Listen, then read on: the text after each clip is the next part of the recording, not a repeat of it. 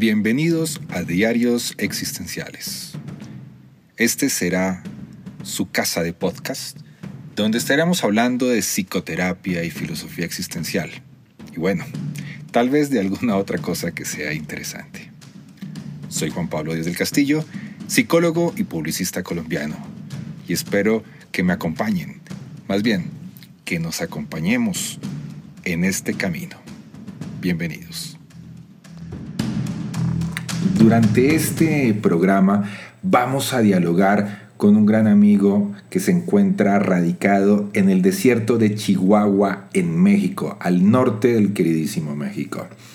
Vamos a hablar con Guillermo Pareja Herrera. Él tuvo la oportunidad de dialogar durante algún tiempo en Viena con Víctor Frankel cuando estuvo durante un periodo colaborando con él y trabajando en la reconstrucción de su libro Comunicación y Resistencia. Guillermo es peruano, nacido en Perú, actualmente es mexicano y tiene estudios de formación en humanidades, filosofía existencial. Tiene una maestría y un doctorado en desarrollo humano de la Universidad Iberoamericana. Su producción científica está plasmada en libros, artículos y columnas periodísticas, cursos, conferencias y talleres. Es autor de más de 10 libros, amigo y colaborador del doctor Víctor Emil Frankel por 25 años. Como les decía, actualmente vive en el desierto de Chihuahua. Y también quiero que conozcan su producción con los cuentos del desierto, las voces del desierto un programa de radio que también pueden oírlo en, y es viverlo y leerlo en Facebook de lo que produce precisamente Guillermo Pareja Herrera. Espero que disfruten esta serie de episodios.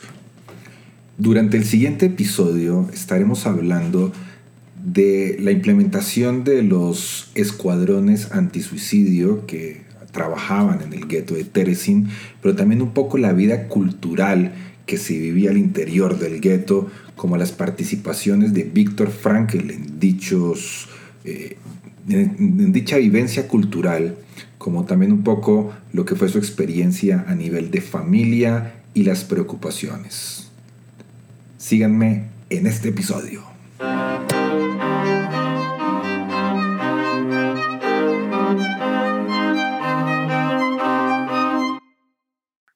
Víctor trabajó como médico. Bueno, aparte. Entonces, este, efectivamente, después de que a él le aprueban su solicitud, él comienza a trabajar ya como médico judío dentro del gueto de Teresa. Con su, con su brazalete que lo identifica, le dan un numerito que es un número no de prisionero, sino un número de identificación para todos los trámites. Él tiene que tener ese número, lo guardaba acá y él es conocido, identificado y lo asignan al departamento médico. Había un departamento de, este, de salud dentro del gueto. Ese, obviamente, como autoridad máxima, tenía un médico eh, checo, que era el doctor Munk, Edvard Munk, que era un hombre muy fino, muy buena persona, un gran médico, y formó un super equipo. Y entonces, eh, dentro de ese equipo, cuando ya Víctor Frank que no hablaba el, el, checo, este, pero nunca hablaba checo y alemán de alguna manera, se entienden, ¿verdad? Y entonces le dice, bueno, yo tengo esta experiencia, trabajo en esto. Ah, muy bien. Entonces le dice el doctor Munk, tú sabes hacer esto. Imagínate la diferencia de edad. Munk era un hombre ya grande, sesenta y tantos años, y Frank era un jovencito de 37. Entonces le dice, bueno, ¿y tú, cuál es tu experiencia? No, que yo soy neurólogo, trabajé en eso. Ah, muy bien. Le dice, bueno, este, le dice, mira, le dice el doctor Monk, tú has tenido la experiencia, le dice Monk, tú has tenido la experiencia de cómo fue la llegada. En esa llegada había gente que del shock se desmayaba, o esa misma noche se tomaba una pastillita y se suicidaba. Había alemanes que se habían enterado de que Teresin, Theresienstadt no era lo que era, hubo algunos casos este, y que se llevaban es una pastillita de cianuro. Hubo casos de suicidio al ver lo que era la realidad. Entonces el doctor Moon le dice a Víctor, tú viste, tú viviste lo que fue llegar acá. Munk era otro pues, miembro del gueto, ¿verdad? Y le dice, sí, es terrible. Le dice, y se nos están suicidando a la semana, al mes. ¿Por qué? Porque ya están aquí, su vida anterior ha desaparecido, nadie les dice cuánto tiempo estarán acá, es simplemente estar. Pero ahí vemos ya los efectos psicológicos de no tener futuro. Y esto es lo que va a recuperar el doctor Frank estando en Teresin. Darse cuenta que lo que te socava, lo que te destruye por dentro, más allá del hambre, más allá de las condiciones de vida, la falta de higiene y todo, es qué estamos haciendo aquí y por cuánto tiempo. No tenían ni idea de lo que era un campo de concentración, no los trataban este, a golpes ni nada, ellos vestían de civil, el doctor Frank con su corbatita, este, e, era la única ropa que tenía. Así estuvo mucho tiempo y entonces en la noche medio a lavarla, dejarla que seque. ¿Por qué? Porque ante todo había que estar dignamente al día siguiente. Esa era la mentalidad que la mentalidad alemana. ¿Cómo? Yo sigo siendo un médico, aunque acá no me reconozcan, pero yo me tengo que dar mi propio respeto. Y entonces le dice, entonces, van a seguir llegando transportes, le dice el doctor Munk. Y entonces el doctor Frank le dice, ah, bueno, pues podemos diseñar algo para poder ayudar a la gente y que ese impacto no sea tan brutal y observar quiénes son los potencialmente más frágiles en el momento en que están llegando que pueden atentar contra su vida. Exactamente, le dice Moon. Ah, sí, por cierto, le dice Frank, yo cuando estaba en Viena, producto de la depresión colectiva que hubo en Viena, cuando perdimos la guerra, la Primera Guerra Mundial, y se disolvió el imperio austrohúngaro, muchos muchachos se quedaron sin trabajo, muchos adultos, entre ellos mi padre, se quedaron sin trabajo, y había mucho alcohol y mucho suicidio. Y por eso yo organicé grupos para darles la oportunidad a los muchachos vieneses de que algo se podía hacer a pesar de que no hubiera chamba, a pesar de que hubiera muchas dificultades. Este, y por eso él crea esos famosos grupos vieneses que llevaron como título Siempre hay una oportunidad o siempre hay una posibilidad. Que Lo ponían en sus pequeños pósters. Claro, de cierta manera la no posibilidad del gueto era complicada. De ahí surgen los famosos escuadrones antisuicidio. ¿Cómo se llaman? Los Stormtroopers en alemán, ¿cómo era el, este, Sí, mira, eh, este nombre hay que manejarlo en singular, porque no hubo tales escuadrones. Lo que hubo es un solo grupo que entre el doctor Munk y Víctor Frankl organizaron para, con Víctor Frank a la cabeza y algunos dos que tres asistentes médicos, ir al lugar y en el momento en que llegaban los transportes, observar las personas que estaban en condiciones, porque ya tenían el ojo clínico entrenado, este, que estuvieran más frágiles, y luego ir a los barracones tratando de dar apoyo a esas personas que se les veía que estaban pues perturbadas, alteradas por el hecho de, de su llegada al gueto. Y entonces él forma un pequeño grupito, ¿sí? Entre los cuales está una mujer, una mujer alemana que era soltera, tenía un doctorado en teología judía y fue la primera rabina judía de Berlín y de toda Alemania.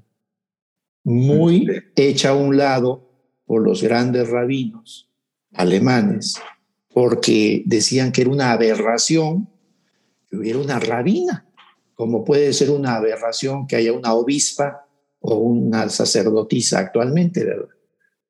Con todo el respeto, pero pues también eso había en el mundo judío, de que como una mujer.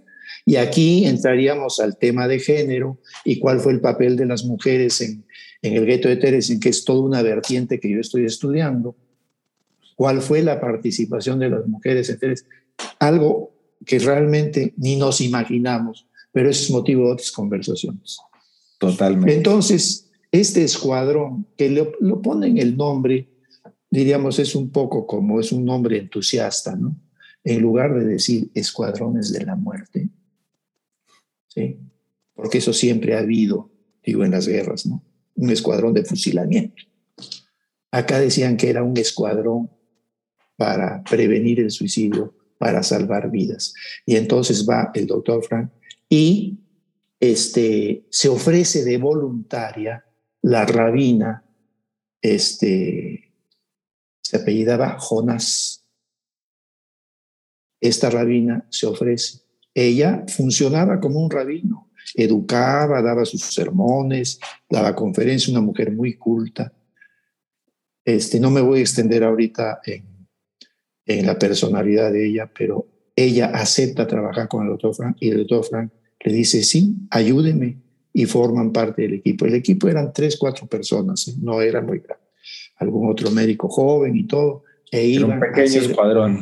Un pequeño escuadrón, ¿verdad? Se daban ánimos entre ellos y después hacían sus reportes al doctor Moon diciendo hemos detectado estos y estos y estos, hay que apoyarlos, etcétera, etcétera. Y entonces este, el, doctor Franklin eh, encontró un lugarcito en una caserna que se llamaba Hannover, ¿verdad? Que era básicamente de hombres, encontró un lugarcito y ahí era a veces donde podía escuchar un poquito a las personas que se desahogara y darles una especie como de rudimentos de psicoterapia, ¿verdad? Pero pues no era nada como una oficina ni nada, ni había ni silla ni banca, era un lugarcito de pie y ahí platicaban. o también en la Gini Caserne, donde él realmente vivía. Y, y, Rebeca Jonás, la, la, rabina, este, también eh, iba barraca por barraca, con previo permiso, apoyando a las mujeres u hombres, sobre todo ancianos, que estaban, este, pues que se les veía, ¿no? Que, que ya querían irse de este mundo vía este, el suicidio.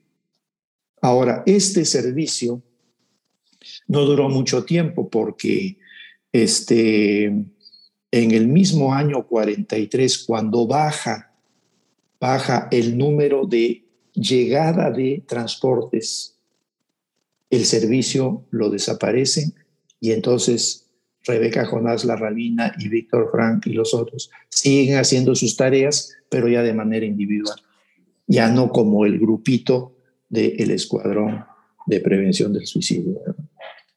Pues principalmente los aportes de Víctor Frankel en el, en el gueto tienen que ver con el tema de la prevención del suicidio, la psicohigiene, de cierta manera. Así es.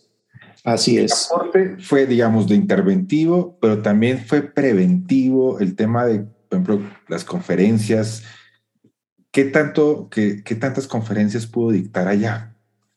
Bueno, este es otro tema muy interesante este, se organizaron de manera espontánea grupos este, por, diríamos, por identificación lingüística, de tal manera que, por ejemplo, todas las familias y todos los eh, miembros del gueto de origen checo, pues tenían sus reuniones y tenían reuniones literarias, reuniones de concientización política, diríamos, en términos general, historia, de, historia checa, eh, temas judíos, pero en lengua checa, y ellos eran como un mundo, diríamos, muy homogéneo y entre ellos, con la característica que este, en términos de edad, los checos eran infinitamente menores en edad que los alemanes y los austriacos. Eran muy jóvenes, muy jóvenes todos, eh, muy fuertes. Cuando había deportes siempre estaban los checos, este, los que mandaban en todos los grupos siempre eran checos y eran los que se sentían dueños de casa. Y lo que es más, aquí viene un tema que aunque no me lo has preguntado, pero es obvio meter lo que es el aspecto sociológico y antropológico, porque dicho sea de paso, todo lo que estoy investigando no se puede entender sin ciencias sociales y además no se puede entender si uno no hace hecha mano pues de la historiografía, de las corrientes historiográficas que hay para entender este fenómeno. No, no es solamente de decir, una narración lineal, fue así, fue así, fue así, y poner unos cuantos datos, es la historia de Teresa. No, eh, eh, hay que entender mucho de cómo ir tejiendo la historia con la sociología del campo, con la, los patrones culturales, las lenguas, el papel de la mujer, el ejercicio de la autoridad. O sea, hay mucha complejidad de todo un macrocosmos metido dentro de ese. No fue tan sencillo desambutir gente ya, no, ahí se daban cosas tan curiosas como esta, que cuando los checos, por ejemplo, llegan en el año 41, en el año 42, a partir del verano del 42, estamos hablando junio, julio, agosto y septiembre, cuando llega el doctor Frank, que llega tardíamente y llega en el pico más alto de población del gueto, los checos judíos estaban enojadísimos, furiosos, porque decían, ¿por qué vienen alemanes? ¿Por qué nos invaden estos austriacos? Si este gueto es para nosotros. Si nosotros nos dijeron que podíamos disponer de todas las áreas del gueto para nosotros, ¿por qué ahora nos están restringiendo y se meten acá los alemanes? Entonces, aquí hay un tema de identidad judía, un tema sociológico muy fuerte que hay que entender. Y es esto, de que a veces nosotros pensamos de una manera yo creo que es producto de una, una forma de contar la historia y también una forma de propaganda occidental de pensar en el pueblo judío, todos homogéneos, todos mártires, todos santos, todos agachaditos. No, no, no, eran hombres de carne y hueso como cualquiera y tenían todo lo que tiene un ser humano. Y dentro de ese gueto había unas luchas, diríamos, de clases sociales como base la identidad de la lengua, donde los checos se sentían invadidos por los alemanes. Y los alemanes a su vez venían con una cierta superioridad de que decían, checos, ¿quiénes son estos? Yo aprender checo, no. Un alemán jamás se rebajaba a aprender una palabra de checo. Y había checos que hablaban perfectamente el alemán. Austriacos que se sentían bordados en seda porque eran descendientes de la nobleza austrohúngara y veían a los checos también como medio, como medio este, aldeanos. Y a los alemanes los veían con superioridad, pero querían ser como alemanes. O sea, había una serie de, de imaginarios sociales de identidad que contraponían las clases sociales dentro de los mismos judíos. Y había judíos de primera, de segunda, de cuarta y de quinta aunque por la estructura del campo, como te decía, todos tenían que hacer de todo, sin embargo, se miraban como decir, sí, pero yo soy alemán, no es que yo soy austriaco, soy vienés. Y los otros decían, pues a nosotros no nos importa, nosotros somos checos, somos los dueños de la casa. Entonces, eso de pensar que, que por ser judíos tenían una identidad, una fraternidad y que este, todos se sentían hermanados en ser, en ser judíos. Eso no existía. Existían pequeños grupitos, porque había judíos que étnicamente eran judíos, eran hablantes del yiddish o hablantes del hebreo, que en ese entonces realmente el hebreo no lo hablaba nadie, cada quien hablaba la lengua de su país, unos alemán, los otros polaco, y eran judíos pero que la religión fuera algo vivo en todos y que se sintieran unificados por la creencia religiosa. Muchísimos judíos, sobre todo los alemanes, no eran practicantes del judaísmo, eran judíos étnicos. Más aún, había judíos, étnicamente judíos, pero habían sido bautizados cristianos. Pero a la hora en que les hacían su revisión de expediente, los nazis decían, tú eres judío, punto. Oiga, pero yo estoy bautizado cristiano y soy... A nosotros no nos importa, eres judío y tú no cuentas acá. Y te vas a Teresia. Aunque fueran conversos. Claro, eso no importaba. O matrimonios mixtos, los Michelingen que llaman. Sí. En que era una judía casada con cristiano, un cristiano casado con judío. De todas maneras, a la, a la parte judía se la llevaba y el cristiano quedaba volando. Se supone que en esa época Praga era una, una ciudad culturalmente muy, muy elevada. Los, sí, y con una gran universidad y todo. Sí, se sentían muy bien y cuando llega todo esto, los, de cierta manera el, el, ambiente cultural de Teresin está liderado por los checos. En buena parte. Después, cuando ya los alemanes y los austriacos ya comienzan como a, a asimilarse al ambiente al ambiente del gueto, ya comienzan también ellos a aportar y a todo. Y de hecho, hay toda una corriente de, de alemanes liderado por un gran hombre, que para mí es así, alguien muy importante en lo que estoy investigando, es este Philip Mannes, que deja un diario en alemán que lo pude encontrar. Es un diario donde él escribe desde el día en que él es capturado junto con su esposa este, en Berlín. Y finalmente lo llevan a un albergue judío y lo tienen. Y luego el viaje hasta Teresin y al llegar a Teresin él, Philip Manes, que era un hombre cultísimo, este, fue héroe prácticamente en la Primera Guerra Mundial. Él organiza, así como los checos tenían sus grupos, él organizó lo que se llama el Grupo Manes. Así le llamaban, él no organizó con ese nombre, sino que la gente que lo seguía Manes le llamaba el Grupo Manes. O los que estudiamos esto le decimos el Grupo Manes. Bueno, en pocas palabras, lo que él hizo es, ya que estamos aquí, comenzó a hacer un inventario. ¿Y usted quién es? No, pues yo soy era profesor de literatura hebrea, ah, no, yo era profesor de literatura alemán, no, pues yo soy arquitecto, no, yo soy pintor, no, pues yo fui miembro de la Orquesta Sinfónica de Berlín, yo de la de Dresde, yo de la de Stuttgart, ah, muy bien, y tú, no, yo fui empresario, no, yo fui este, empresario de teatro, yo era cantante, yo era actriz. Ah, entonces, él hizo una especie de inventario de cuáles eran los recursos culturales del gueto.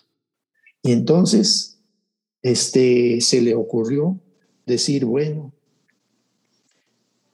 de manera extraoficial, porque esto no se aprobaba por las autoridades, pero como era algo inofensivo, decía, en tal lugar nos vamos a reunir esta tarde y comenzó a armar programas de conferencias y entonces procuraba que las conferencias estuvieran balanceadas, ¿no? Un tema de Biblia hebrea con un tema de antropología, un tema de teatro, un tema de literatura, un tema de historia, un tema de ciencia, un tema de cosas prácticas, cuentos, poemas, y así un programita. Y entonces eran breves, tenían que ser así, no eran grandes conferencias, eran breves, ¿por qué? Porque no podía a las 8 de la noche en invierno y a las 9 en verano se apagaban las luces y hasta el día siguiente. Entonces a las 6 de la tarde, 7, una horita, en un ático, en un cuarto, aquí, allá, se organizaban y se pasaban la voz, va a haber conferencia de esto allá, va a haber conferencia de esto allá. Bueno, todo esto él lo ideó y comenzó. Por cierto, Manes llega antes que el doctor Frank, llega como a julio, y él comienza esto de las conferencias entrando el año de 43. ¿Sí? Y entonces este tenía un olfato impresionante y este, conforme se fueron pasando la voz de que eran conferencias muy buenas, eh, la gente comenzó a ir y a buscar y todo. Y lo que es más, la gente se ofrecía. Iba con, con Philip Manes y le decía, mire, pues yo sé de esto, yo podría dar una conferencia. Entonces le decía, bueno, hazme una propuesta. Y él, si veía que, que tenía ciertas características, cierta hondura, cierta estructura, decía sí, y si no, le decía que no, porque tampoco ahí era que todo el mundo hablara, ¿verdad? Entonces mantuvo una cierta calidad, además muy alemán el amigo, ¿sí? Muy estructurado, pero realmente hacía cosas de mucha calidad. Ahí es donde entra la relación de amistad. Fíjate cómo se comienza a tejer. Frank conoce al doctor Moon, su jefe, diríamos, médico, en el escuadrón de, esto de suicidio, pero luego conoce a Philip Manes. Philip Manes en ese momento tiene prácticamente 70 años y él es un jovencito de 37. Víctor Frank y él traban una relación como de padre e hijo. Y entonces Víctor Frank va con él durante 10 veces. Y 10 veces y le hace una propuesta cada vez diferente de una conferencia. Y es así que Víctor Frank, entre enero, febrero, febrero de 43, todo 43, hasta el verano, junio del 44, da 10 conferencias.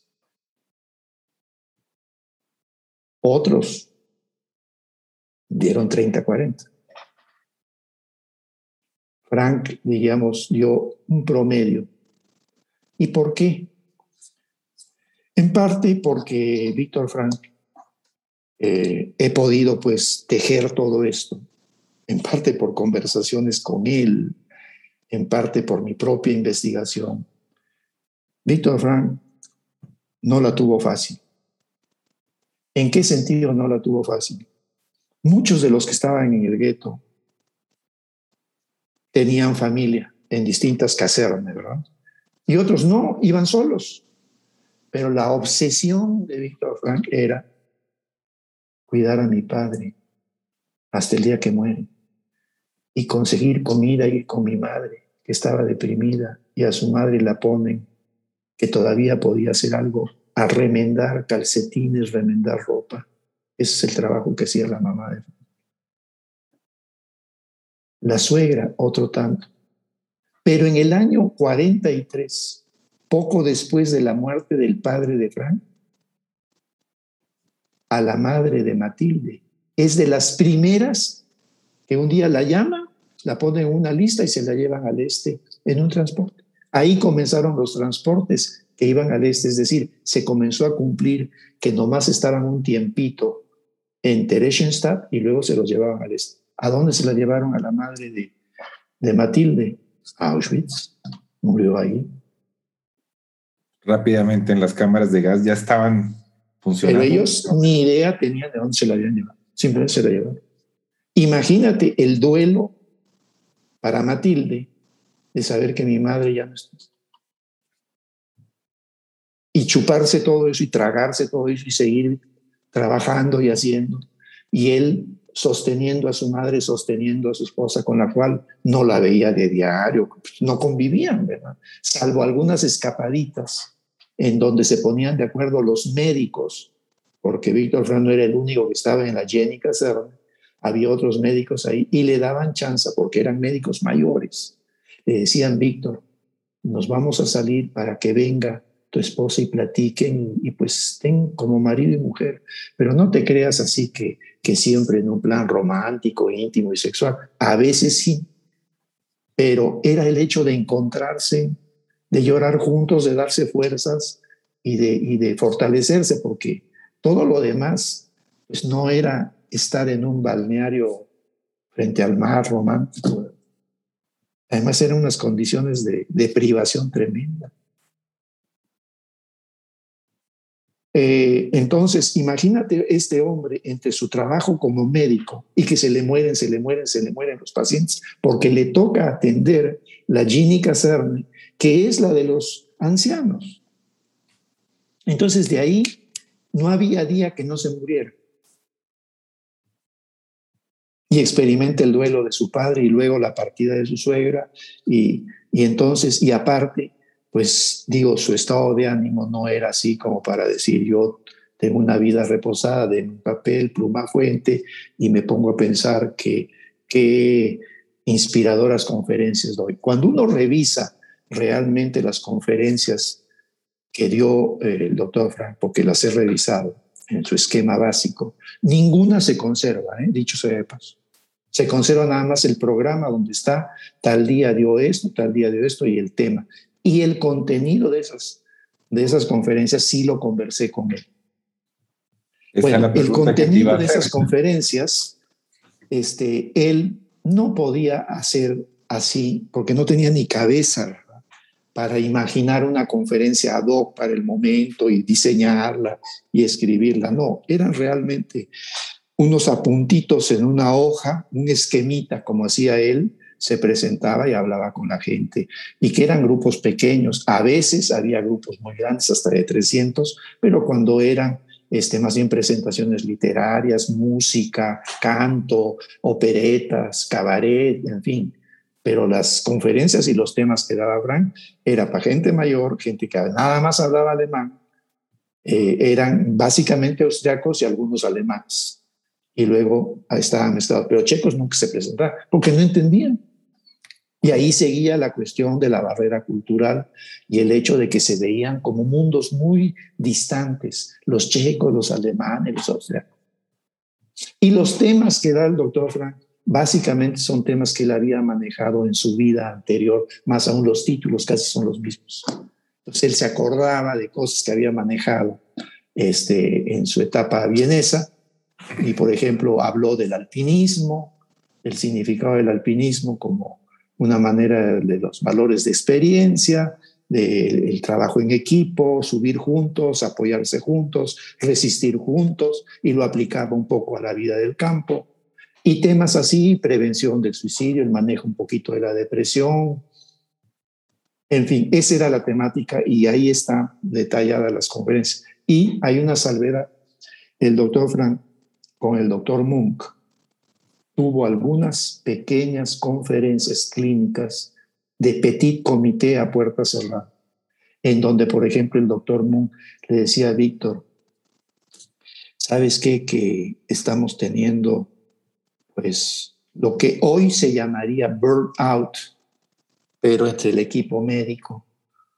Y algunos médicos ya no se quieren levantar en la mañana, otros ya están muy deprimidos, se han enfermado, tienen diarreas, están muy desnutridos, algunos ya no quieren vivir.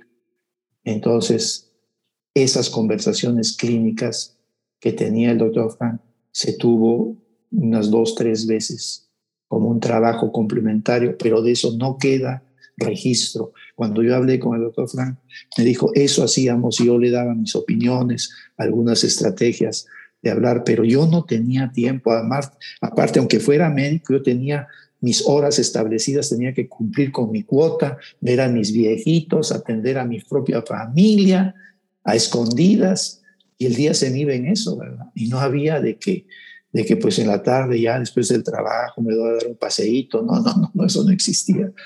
Había algún día que les permitían salir al, al parque, pero no era tampoco irse a pasear al parque, sino todos tenían que estar caminando.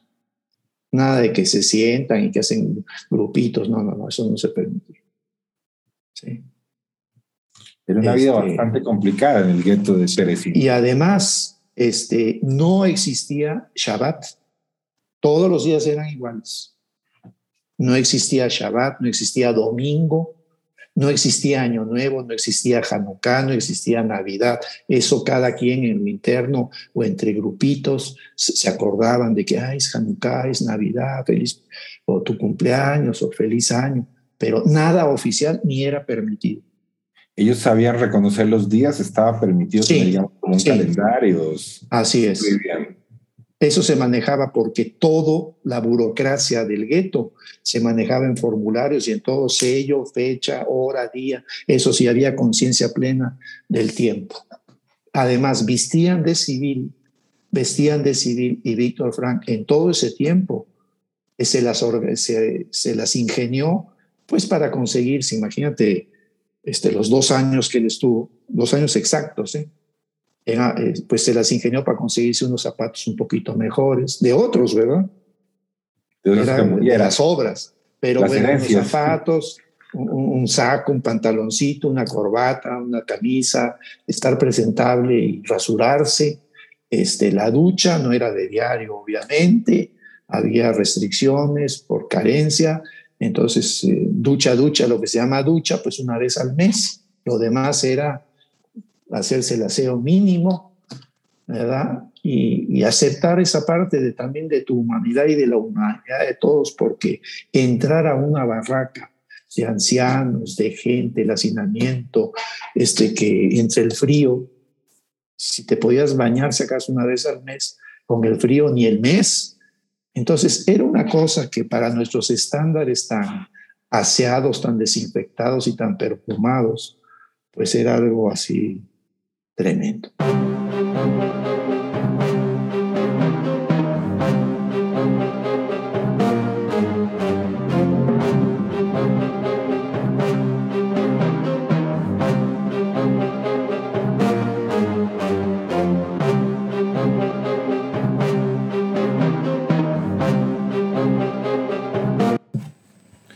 Y de esta manera finalizamos un episodio más de los diarios existenciales en esta conversación con Guillermo Pareja Herrera. En este episodio pudimos hablar un poco sobre lo que fue la experiencia laboral de Víctor Frankel, lo que fue el escuadrón, el, el escuadrón antisuicidio que se generó en, en, Teresin, como también todo el tema cultural, la participación en algunos eventos académicos o culturales, más bien llamémoslo de esa manera, el nombre correcto sería ese, pero también cómo era la vida de Frankel al cuidado de su familia, al cuidado de su padre y un poco lo que era su vida personal. Desde los micrófonos de los diarios existenciales. Soy Juan Pablo Díaz del Castillo y les digo, muchas gracias por acompañarme. Perdón, muchas gracias por acompañarnos. Nos vemos en un próximo episodio.